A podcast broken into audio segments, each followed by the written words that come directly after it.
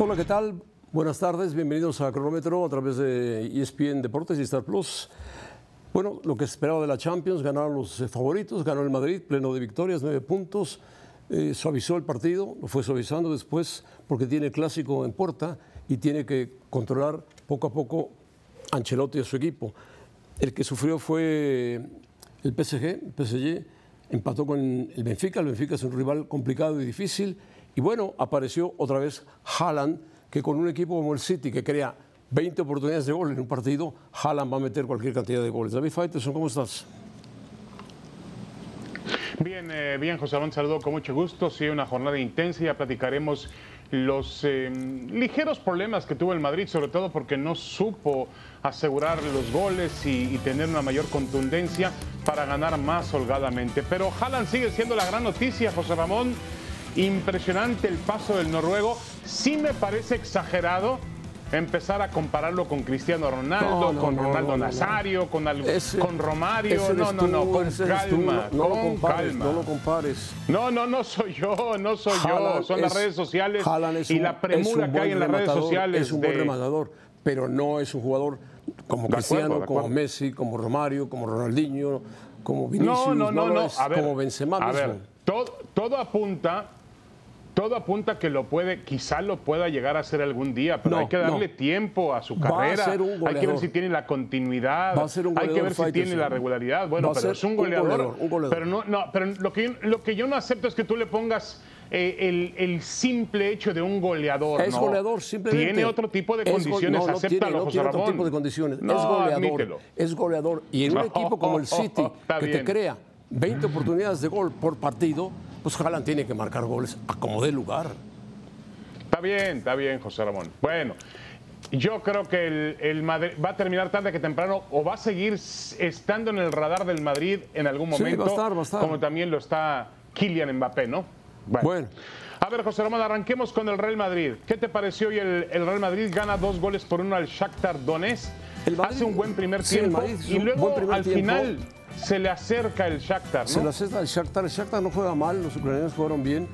El Madrid jugó relampagueante los primeros minutos, sobre todo Benzema, Rodrigo, Vinicius, eh, Valverde jugaron con una gran rapidez, hicieron goles maravillosos. El gol que hace Vinicius es una combinación de, star plation maravillosa, espectacular.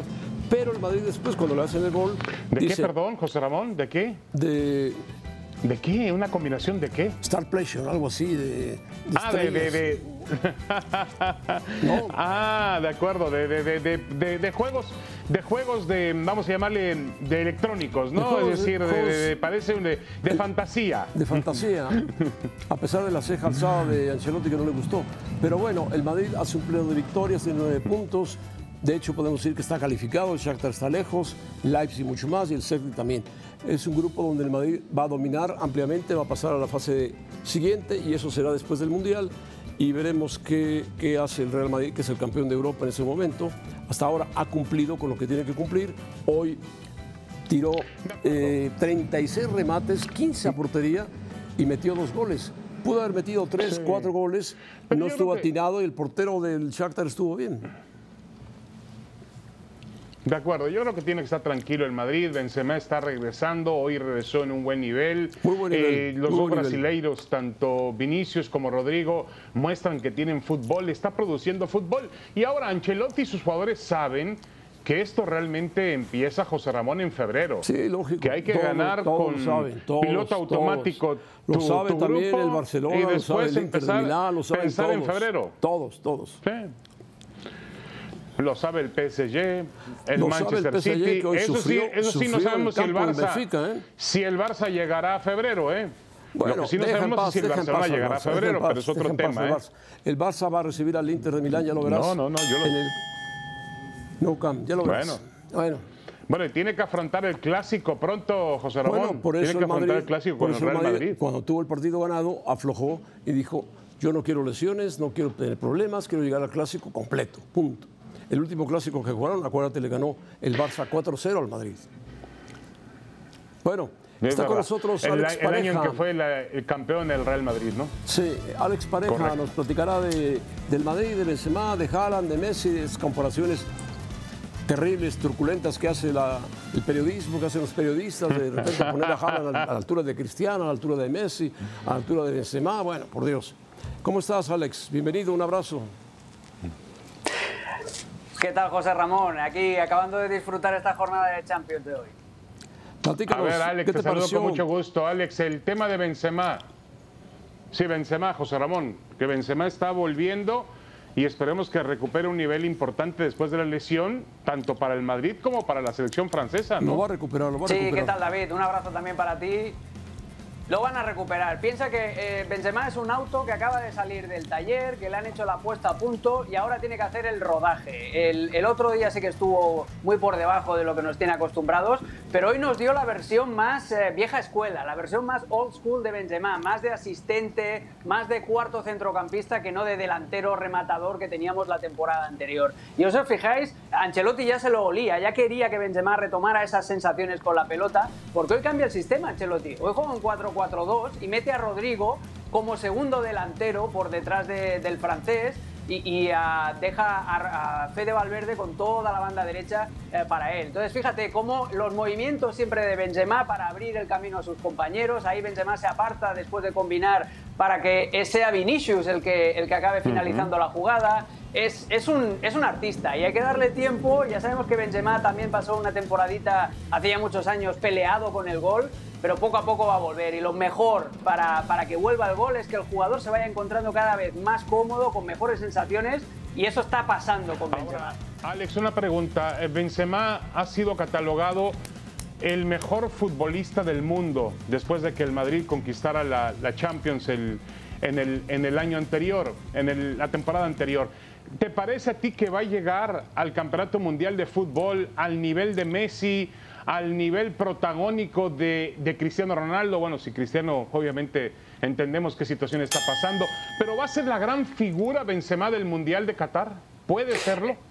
Eh, lo dudo mucho porque Francia ahora mismo vive por y para Mbappé. Y, si te fijas, David, está replicando incluso el sistema de 5 en el fondo Francia que utiliza el Paris Saint-Germain, porque es lo que quiere Mbappé, que su equipo esté abrigado, que su equipo esté plantadito atrás para él explotar los movimientos al contragolpe. Entonces yo creo que, aunque durante la Eurocopa se mostraron cierta química, pero yo creo que Benzema va a quedar opacado por Mbappé y por esta obsesión que tiene Francia de alimentarlo constantemente.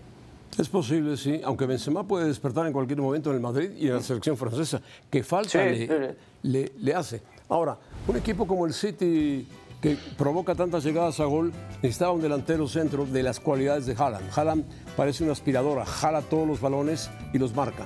Ha anotado 28 goles en 22 partidos. Ha superado a jugadores como Suárez y Rivaldo en su época. Champions, ¿eh? de Champions, José Ramón. Pero eh, es un chico joven que le falta madurar, no tiene las características de los grandes jugadores como Ronaldo, como Messi, como Benzema, como Lewandowski, pero como Romario. Como Romario, pero sabe, sabe rematar el momento justo o le cae la pelota casi enfrente de la red para rematar. Está es una bestia, José Ramón, una bestia auténtica. No, por soy, favor. soy muy feo eso de bestia. es un jugador grande, tipo noruego, no va a estar en el Mundial de Fútbol, no lo veremos en el Mundial de Fútbol, pero no es el nuevo Mr. Champions, mi querido. Pongo así de sencilla, José Ramón, Alex. A José Ramón y Alex, si hoy está, si hoy está Haaland jugando para el Madrid, meten seis goles hoy.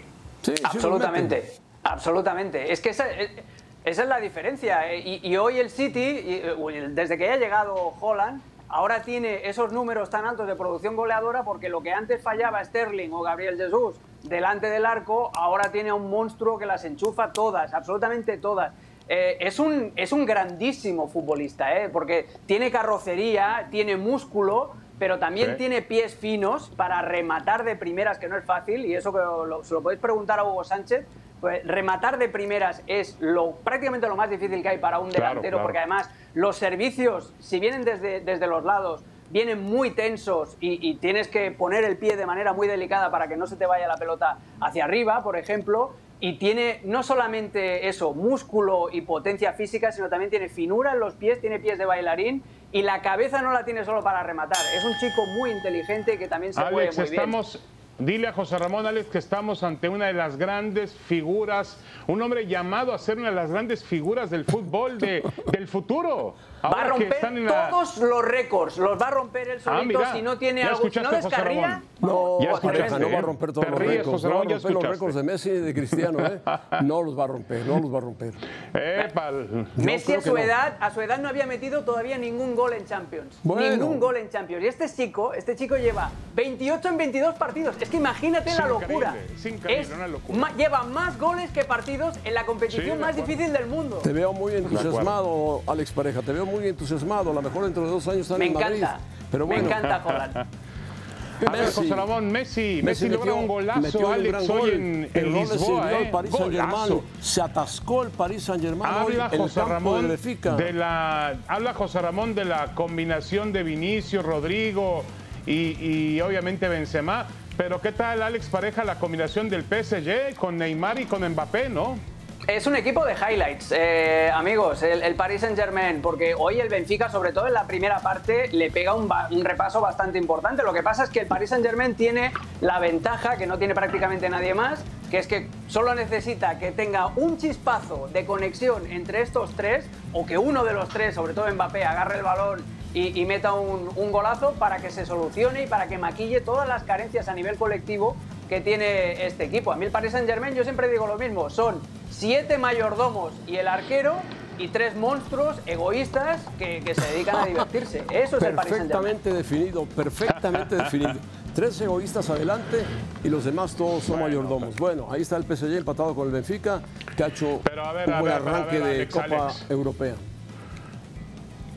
Pero a ver, José Ramón, el, el nivel, yo a Messi lo noto cada día más motivado. Ah, a ver bueno, si está en el Mundial enfrente. Está muy bien Está Messi, muy Mundial. bien. Messi no Lo está pensando en el Paris Saint Germain, está pensando en Argentina y el Mundial.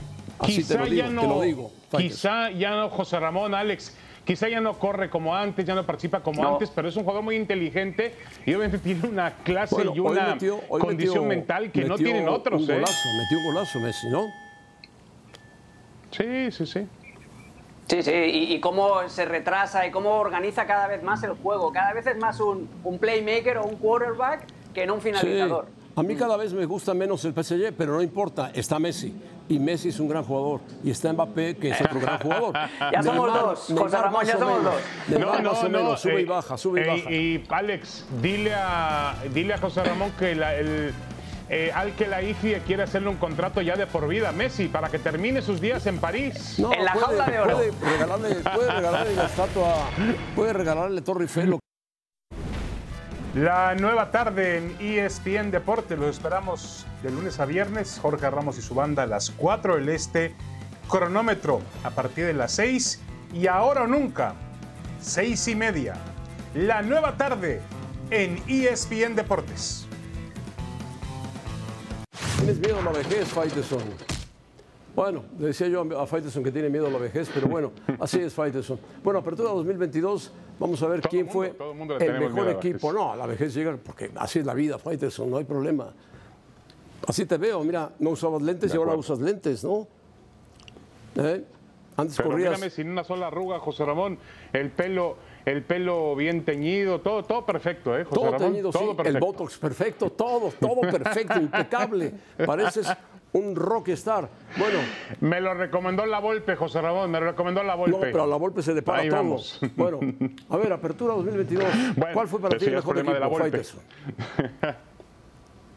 No, y el América, eh, sin duda el América, José Ramón, eh, no hay duda en eso, por la forma en que jugó, por los América. números que acumuló, por la contundencia que tuvo, porque tuvo un juego vistoso. Yo creo que no hay duda. El otro día me preguntaban, no, no podemos, lo que es del César, del César es. Oh. Y el América jugó mejor que nadie en el torneo. Venga, Aristóteles Faitelson, maravilloso. Lo que es del César, del César es perfecto.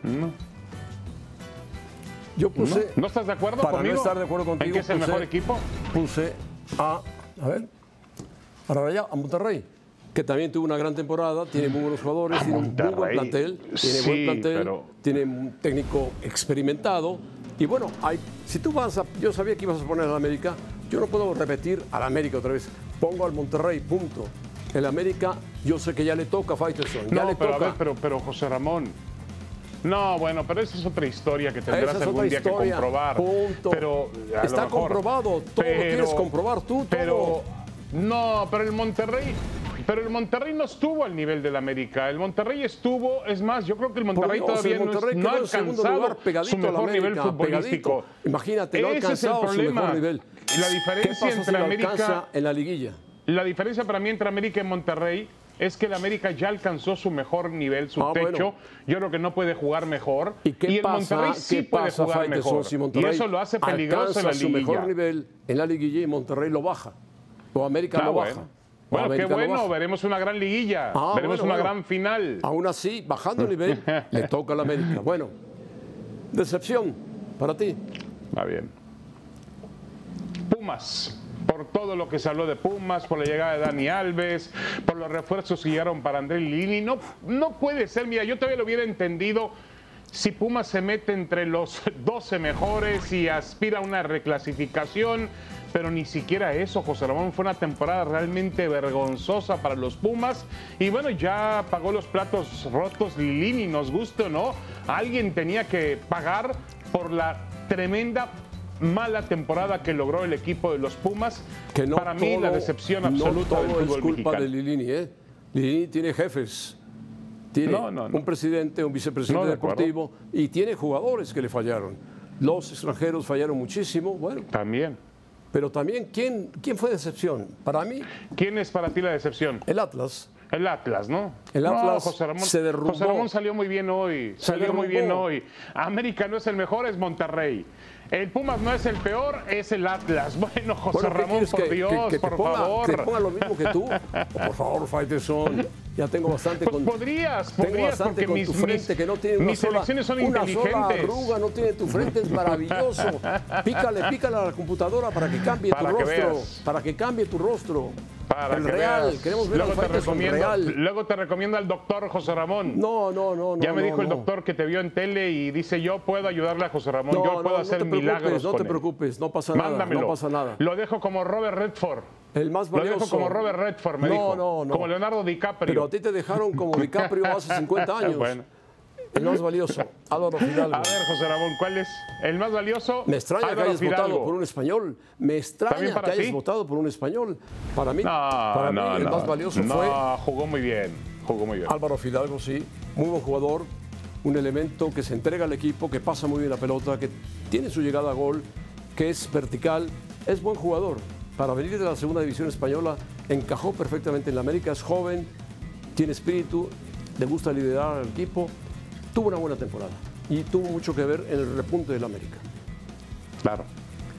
Mejor No, y ahora viene lo más importante, demostrarlo en, demostrarlo en liguilla, José Ah, Ramón. y yo liguilla. creo que eh, yo sintetizo a Álvaro Fidalgo como un jugador que hace ver lo, lo difícil, lo hace ver fácil. Juega fácil al fútbol realmente, no trata de lucirse demasiado, pero luce. Y además ayudó, colaboró con el equipo, corrió, metió, hizo golazos. cuenta, cuando- Eh, realmente fue un jugador muy Este participativo, chico juega bien, Álvaro Fidalgo. Juega bien, me decías, no, español. Juega sí, bien sí. al fútbol. Lo, Ahora, lo difícil Ramón, lo hace fácil. que un jugador que un jugador que venga de la segunda división de España a ser el más valioso de la Liga MX, pues quiere decir mucho, ¿eh? Bueno, o, del América también. O nada. O del América. Mejor entrenador, Faitelson. Bueno, Ya. el otro era Alexis Vega, ¿no? Alexis Vega también estaba, Larcam- estaba en Larcamón. esa terna, ¿no? Sí, Alexis Vega con subidas y bajadas, pero Alexis Vega es Larcamón, muy buen sí. técnico. Muy buen, buen jugador. Sí. Nicolás Lar- Larcamón para ti. Muy buen jugador. Para mí, Larcamón hizo con Puebla otra vez, le volvieron a desmantelar el equipo, se fueron y este equipo peleó, peleó. Es verdad que tuvo 10 empates, pero es un entrenador argentino joven que además se ha ganado el corazón de los aficionados en Puebla, lo quieren muchísimo. Y bueno, ahí tiene al Puebla, lo tiene entre para recibir en casa en el Cuauhtémoc a las Chivas y tiene una gran oportunidad de eliminar al Guadalajara, generar un caos en Chivas, porque si Chivas queda eliminado en reclasificación, va Bueno, a generar, lamentablemente no se vio bien una- contra el América en la última una jornada. revolución. ¿eh? El Puebla, yo pensé que le ganaba al América, no le ganó. Pero Chivas le puede dar batalla al Puebla. Bueno, no, ¿eh? no jugó, compitió José Ramón. Compitió, bueno. Compitió, Chivas ¿no? le va a competir al Puebla y el Puebla le va a competir a Chivas. Es favorito el Puebla por estar en casa. Pero Chivas le puede dar un, un susto al Arcamón. ¿eh? Para mí, el Tan Ortiz. ¿Por Sí, qué? de acuerdo. Porque tomó desde abajo el equipo en mal momento y porque lo fue superando, superando, superando. Y es un técnico de perfil bajo. Siendo argentino, maneja un perfil muy bajo, no aparece, no es protagónico. Es un técnico que se dedica a trabajar y lo ha hecho bien. Y ahí está el resultado. Tiene al América en la posición que ya le toca al América, ¿no? que ya le toca, no, que le corresponde Bueno, de que le acuerdo con su que le toca. historia, El con su abolengo, con su gloria y etcétera, etcétera, etcétera. Bueno, no, hizo un gran trabajo Fernando Ortiz, pero bueno, solo- también a ver, José Ramón, a un entrenador lo tienes que calificar, lo tienes que calificar de acuerdo a lo que hace con lo que tiene. Para mí, Larcamón hizo mucho con poco. Y obviamente, gran trabajo de Fernando Ortiz, pero tiene uno de los mejores planteles de toda la liga. Claro, pero indudablemente. esos planteles, bueno, ese, ese plantel, ese mismo plantel terminó en primero en las temporadas anteriores y en la liguilla se cayó. Vamos a ver si este plantel, que tiene muy buen equipo, terminó primero, ¿qué va a pasar en la liguilla? A lo mejor no le toca, ¿eh? Correcto. Bueno, Bueno, Toro cero, David Por fin ya no te decides, José Ramón. A lo mejor le toca, a lo mejor no le toca. Bueno, vamos Tócalo con la hora tócalo cero. Hoy es el último día de la temporada regular. Último día de la temporada regular en el béisbol de grandes ligas. Y la temporada ha tenido una esencia de romanticismo, es decir, hemos vuelto a los tiempos antiguos del pelotero completo, el pelotero limpio, el pelotero que realmente levanta a la gente de sus asientos en la tribuna. Uno de ellos es Aaron Judge, el estupendo eh, toletero de los Yankees de Nueva York, nuevo récord de jonrones en la Liga Americana con 62 impulsó 131 carreras y hasta el último día de la temporada hoy peleaba por el título de bateo con el venezolano Luis Arraez de los Mellizos de Minnesota. Es decir, en un, en un momento dado se pensaba que Aaron Judge tenía las condiciones para ser ganador de la triple corona. Un pelotero indudable para mí, el hombre con más jonrones en una temporada en la historia de todo el béisbol. Y el otro es el japonés Shohei Otani, que además de ganar 15 partidos, estaba buscando hoy el número 16, tiene un respetable 2.35 de efectividad, tuvo tiempo para batear 34 jonrones y producir 95 cuar- carreras, lo cual lo sigue convirtiendo en un pelotero singular, un hombre que lanza con gran constancia, con gran eh, nivel, con calidad y también puede batear la pelota muy lejos. Para mí, Aaron Judge, Aaron Judge y Shohei Otani son dos motivos para pensar que el béisbol ha vuelto a una faceta romántica que había perdido. Entre trampas, entre jugadores sucios, entre mucho dinero. pero, en fin, creo que ¿quién- ellos dos quién- dignifican desta- destacó y le dan más- quién credibilidad al desta- juego. destacó más de los dos? ¿Quién más? ¿El que es pitcher y bateador o el que es bateador simplemente? Bueno, a ver, José Ramón, es una pregunta maravillosa porque ah, para mí George es un pelotero fantástico por, por las condiciones que tiene, pero el otro lanza y batea. Entonces te hace todo bien, como lo hacía Babe Ruth en algún momento, ¿no? Lo hacía Babe Ruth Increíble. en un momento, bueno. Pero 62 con- Bueno, ya nos vamos, José Ramón. Saludos, 62 buenas tardes. Nos quedamos con ahora o nunca. Nos vemos. Mándame tu Adiós. lista.